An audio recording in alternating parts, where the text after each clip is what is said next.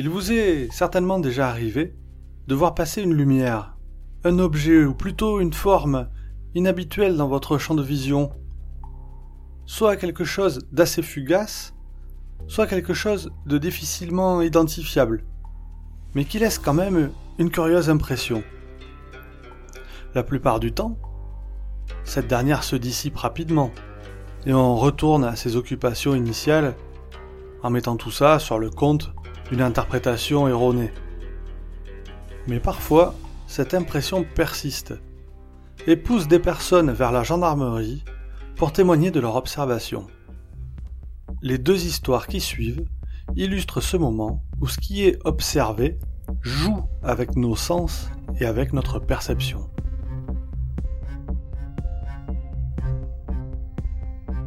L'histoire que vous allez écouter maintenant s'est réellement produite a été consignée dans les rapports du GEPAN.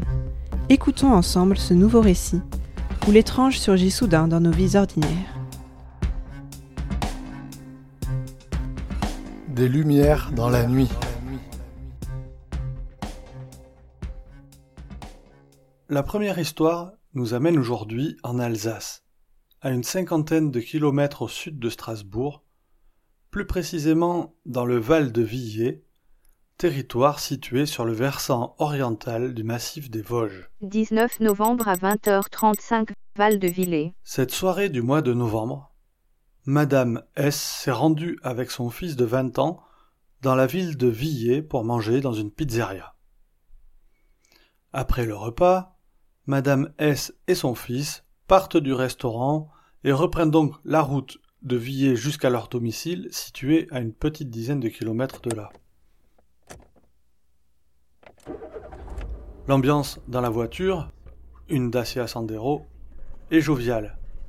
Le fils a mis de la musique et chante en regardant vaguement la route pendant que la mère conduit. Il est 20h30, le temps est dégagé, le fils regarde le ciel et remarque juste quelques nuages en altitude. Comme à chaque fois qu'ils se rendent à Villers, ils arrivent à l'intersection de la route de Urbé et de la route du col de Fouchy sur la gauche.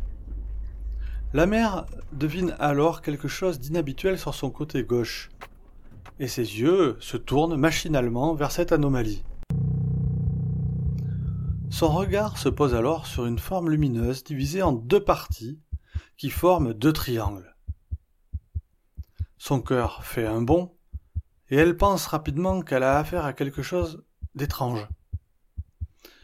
Sous ces triangles se trouvent deux lumières rouges fixes. Madame S n'est pas du tout éblouie par ces lumières qui ne sont pas très vives.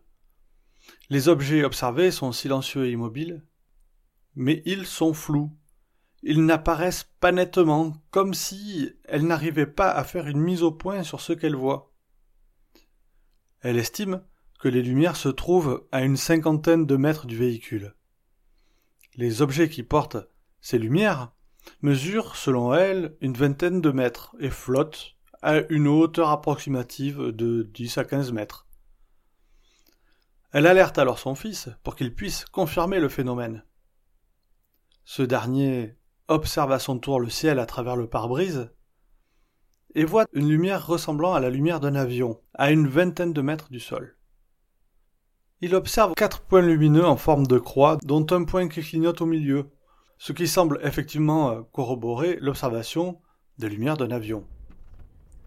Le fils, lui, pense également à un drone, muni peut-être de LED blanche à ses extrémités. Bah, c'est un avion, ou un drone. Madame S, curieuse quand même d'en savoir davantage, stoppe le véhicule sur le bas-côté et les deux témoins restent entre 3 et 5 minutes à observer et écouter d'éventuels sons qui pourraient les éclairer sur la nature de cet objet, ou plutôt de ces objets. Ils décident également de prendre chacun des photos avec leur smartphone. Ils attendent les yeux rivés sur le pare-brise, mais les objets ne bougent pas, euh, restent complètement immobiles. Le fils ouvre la vitre de la voiture, tend l'oreille, mais il n'entend rien, aucun son. Comme le phénomène reste statique et silencieux, ils décident finalement de repartir en direction de leur domicile. D'autant que le fils s'impatiente Pourquoi rester là à attendre alors qu'il ne se passe absolument rien? Moi, allez, saoule, on y va? Pendant le temps où ils sont restés garés, aucun autre véhicule ne s'est arrêté pour observer le phénomène. À l'arrivée à Urbé, l'objet a disparu. La mère et son fils pensent qu'il est sûrement caché par les montagnes. Ils parlent alors ensemble et échangent autour de leur observation, et constatent qu'ils sont en désaccord quant à la description du phénomène. En effet, le fils ne voit pas les deux triangles et la lumière rouge dont lui parle sa mère, mais lui voit un autre phénomène, et particulièrement un point lumineux, émettant une lumière qui décrit comme plus faible qu'un lampadaire, mais plus fort qu'une étoile. Cette différence entre les deux observations trouble Madame S et son fils. Ce dernier déclarera Ma mère était avec moi, mais il doit y avoir une mésentente entre nous. Moi, je parle d'un point blanc que l'on aperçoit à côté d'un lampadaire, et ma mère parle de deux triangles blancs que l'on voit sur la photo, mais moi, je ne les ai pas aperçus. Cependant, ils s'accordent pour dire que le phénomène était silencieux et stationnaire. Ils décident donc d'aller faire une déclaration à la gendarmerie, ce qui va permettre au GEPAN d'ouvrir une enquête.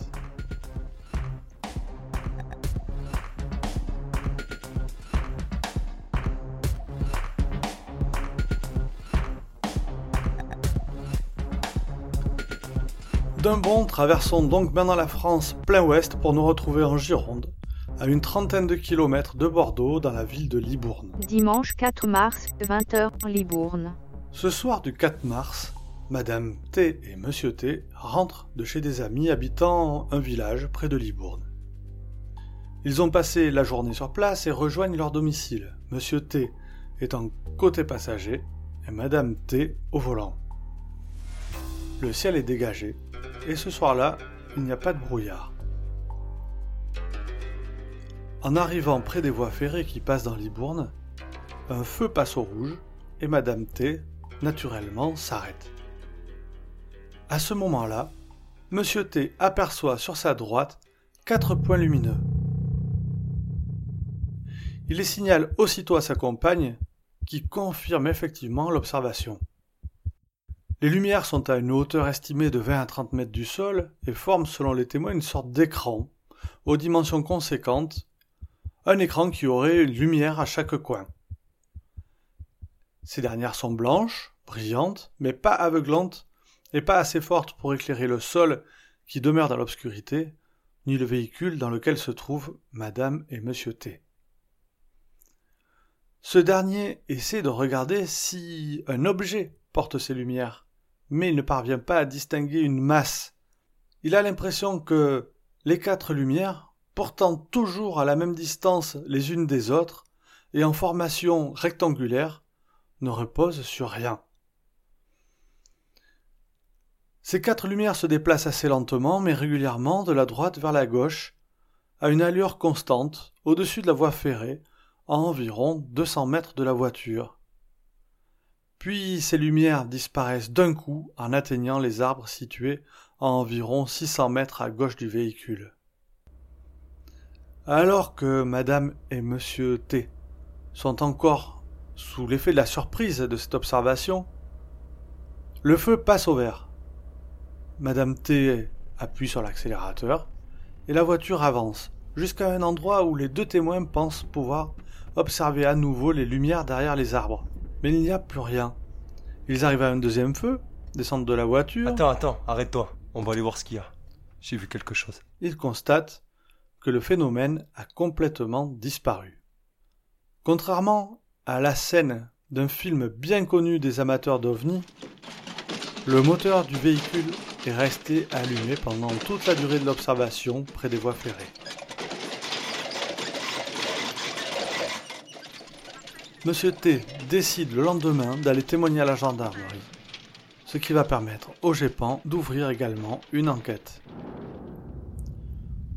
Pour comprendre comment ces deux histoires a priori différentes se rejoignent, nous allons joindre maintenant notre enquêteur maison dans le bureau des ovnis.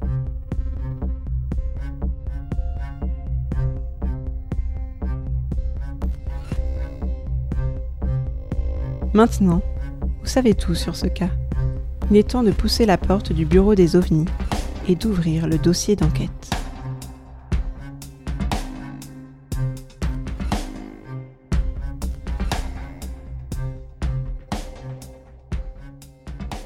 Bien, pour comprendre un peu ce qui s'est passé lors de ces deux épisodes, nous allons rejoindre notre enquêteur, comme convenu, euh, alors qui est revenu de son pays exotique, mais qui cette fois est en quarantaine.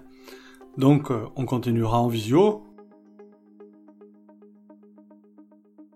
Bon, pour commencer, on attaque fort. Quel est le point commun entre ces deux cas et pourquoi les regrouper dans un seul épisode? Oui, on verra qu'il y a beaucoup de points communs entre ces deux cas. Et euh, le premier, c'est que les enquêteurs n'ont pas rencontré les témoins pour aucune des deux enquêtes. Ah bon, mais pourquoi l'enquêteur n'a pas rencontré les témoins? Il me semble quand même que c'est le, euh, le BABA et la, la base pour faire une enquête, non? Ah oui, c'est sûr que le témoignage humain, c'est vraiment le matériau brut du GEPAN. S'il n'y a pas de témoin, il n'y a pas de GEPAN. Hein. Mais là, nous sommes dans deux cas particuliers. Alors, prenons le premier cas, celui où la mère et le fils sont dans la voiture. Ici, le GEPAN a souhaité, dans un premier temps, procéder à une enquête à distance. En fait, c'est comme une enquête terrain, sauf que tout se fait par Internet et par téléphone, comme son nom l'indique. Et puis ensuite, c'est l'enquêteur qui estime s'il est nécessaire ou pas de procéder à une enquête terrain. Comme tu l'imagines, hein, cette première approche d'enquête à distance, elle a été systématisée depuis un an, hein, depuis le début de, de l'épidémie de Covid. D'accord, et le deuxième cas, celui de Libourne, c'est une enquête à distance aussi? Euh, non, la situation là est différente. Ici, le GEPAN voulait déclencher une enquête terrain, mais ce sont les témoins qui, après avoir déposé leur main courante à la gendarmerie, n'ont pas souhaité contribuer à une enquête. Alors, ça veut pas dire qu'ils se sont rétractés, hein, au contraire même. Mais bon, ils ne souhaitaient pas revenir en détail sur leur observation qui les avait un peu choqués, et ça, évidemment, c'est leur droit le plus strict, hein, et bien évidemment, le GEPAN euh, ne va forcer personne. Donc ici, ce sera une enquête sans l'aide des témoins sur la base de leur déclaration à la gendarmerie. Ok, alors commençons par le premier cas, l'observation dans la voiture. Voilà, alors comme on l'a dit au début, là ça va être une enquête à distance. Donc l'enquêteur va utiliser bah, son téléphone pour joindre le témoin et des outils informatiques pour rassembler les éléments de contexte. Donc par exemple pour cette enquête, il a utilisé euh, euh, le site Météo-Ciel pour les données météo, logiciel Stellarium pour reproduire la position des astres, le site Flight Radar 24 pour euh, déterminer les trajectoires d'avion, et toute la suite euh, Google Earth et Street View pour les données topographiques et géographiques. Et tout ça, ce sont des sites ou des logiciels publics hein, que tout le monde peut utiliser. Les enquêteurs du GEPAN n'ont pas d'outils plus professionnels? Ouais, effectivement, quand c'est utile, le GEPAN peut faire appel à ses partenaires civils et militaires pour obtenir des données plus précises et pour le coup qui ne sont pas publiques. Alors je pense notamment aux militaires du CNOA, le Centre national des opérations aériennes. C'est un service qui surveille le ciel français en permanence et qui, euh, bah, sur sollicitation du GEPAN, peut leur fournir des traces radars. Euh, autre exemple, euh, les enquêteurs ont aussi accès au modèle à maille très fine de Météo France qui s'appelle AROM, qui permet de fournir des informations au kilomètre près, quand un site public comme Météo Ciel n'est pas assez précis. Et bien évidemment, ils ont aussi la possibilité de solliciter tous les experts qui sont liés au GEPAN. Il y a là des psychologues, des astronomes, des spécialistes de la foudre, de l'aviation et il y a même un ornithologue. Mais bon, pour en revenir à notre cas, on va voir que euh, ce cas a pu être résolu avec des outils beaucoup plus simples. Ah bon? Pourtant, le cas ne paraît pas simple à première vue. Déjà, parce que les témoins ne voient pas la même chose au même moment. Alors justement, repartons des faits. Euh, au même moment, les témoins sont d'accord pour dire qu'ils ont vu un phénomène étrange. Par contre, ils ne sont pas d'accord sur la description. Alors ça, c'est un peu bizarre. Par bonheur, ils ont fourni des photos euh, prises au moment des faits, et sur ces photos, on voit distinctement les trois phénomènes qui correspondent exactement à leur description. Donc maintenant, on peut les étudier les uns après les autres. Alors, commençons par le premier. Le passager qui a vu une sorte de drone avec des lumières blanches. Alors on vient de parler du site Flight Radar 24 pour euh, retrouver les informations sur les avions. Mais là, c'est ce qui va permettre d'identifier la source de cette lumière. Exactement à l'heure de l'observation, euh, il y avait là un Boeing 717 qui était en phase d'approche vers Strasbourg. Or, avant d'atterrir, les avions, ils allument leurs phares d'atterrissage, qui sont des espèces de feux blancs et puissants, et doubles dans le cas des Boeing 717. Donc ici, le passager a eu l'impression que ces lumières étaient immobiles, mais en réalité, l'avion volait à 490 km/h et les voitures à 50 km/h, d'après la reconstitution qui a été faite par l'enquêteur dans son rapport. Et ça, ça s'explique par le fait que les trajectoires de la voiture et de l'avion étaient quasiment parallèles.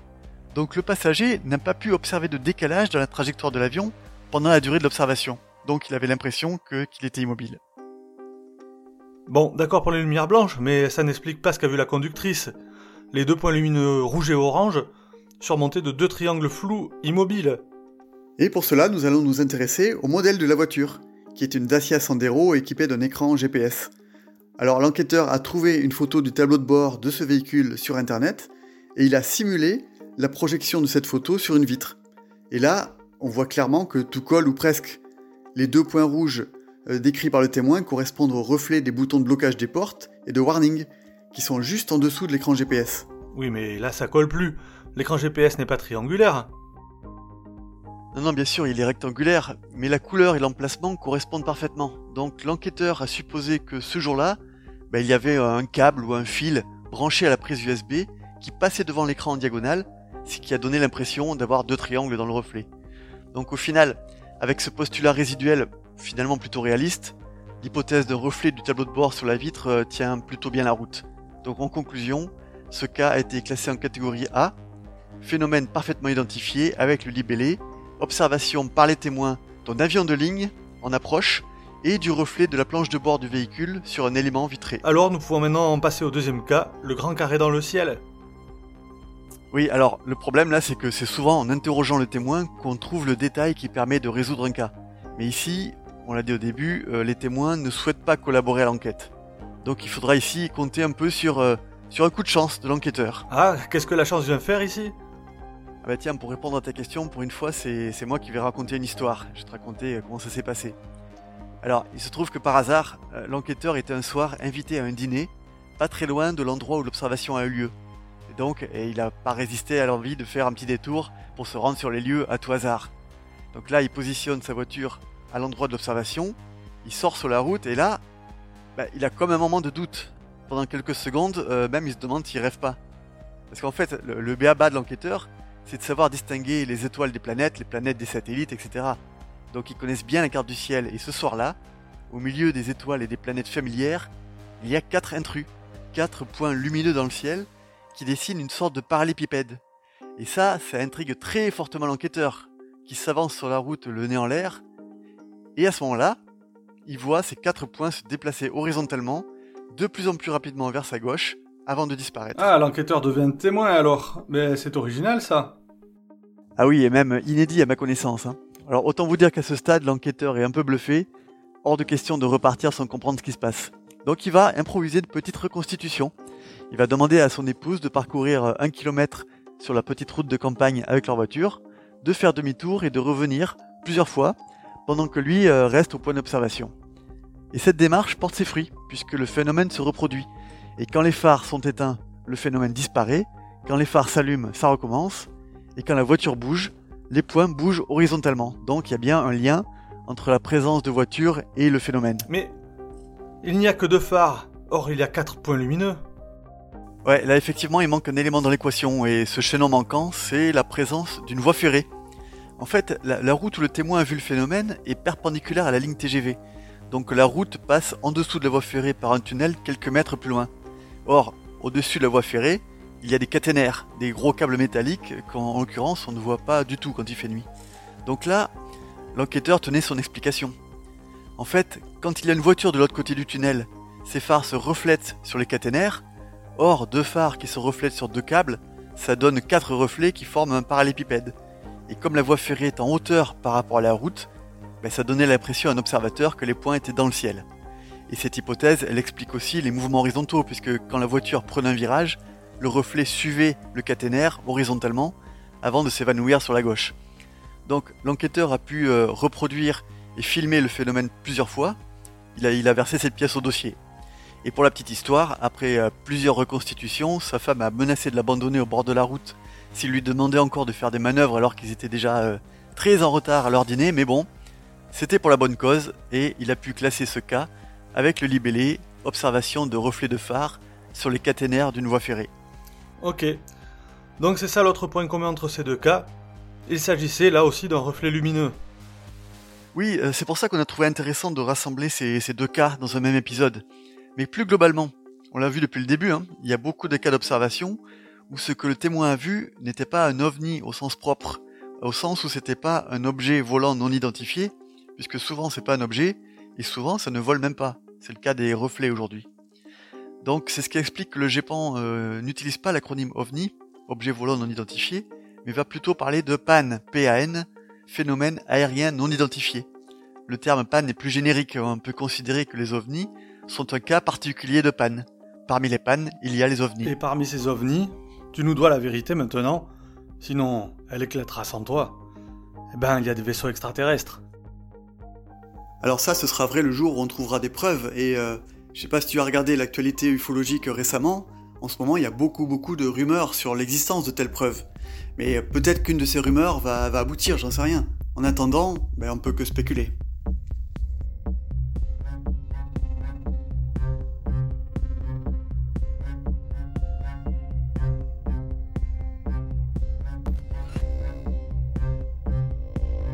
C'est ainsi que se clôt ce dossier, pour le moment. En attendant la prochaine affaire, n'oubliez pas de regarder le ciel et garder l'œil ouvert.